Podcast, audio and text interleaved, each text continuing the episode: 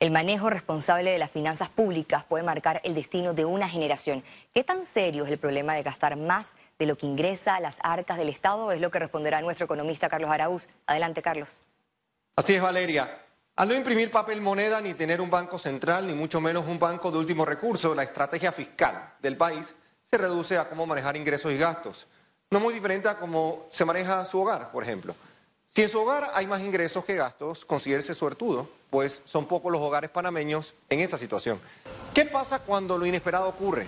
Lamentablemente, si el hogar sufre un despido o los ingresos se ven reducidos por temas de salud, muchas veces se recurre a más deuda para sobrevivir hasta tanto se encuentre en trabajo o arranque un emprendimiento.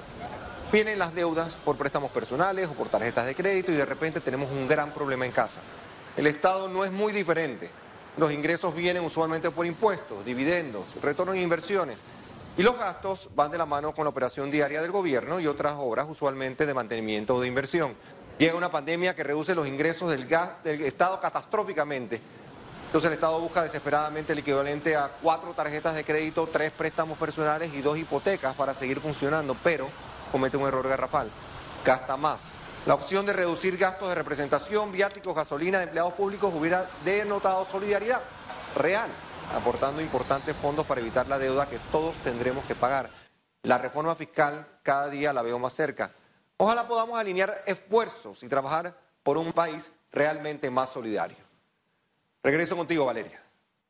Gracias, Carlos, por tu siempre atinado análisis. Y es tal cual lo acabas de decir, el Estado debe concientizar esta disparidad entre gastos e ingresos.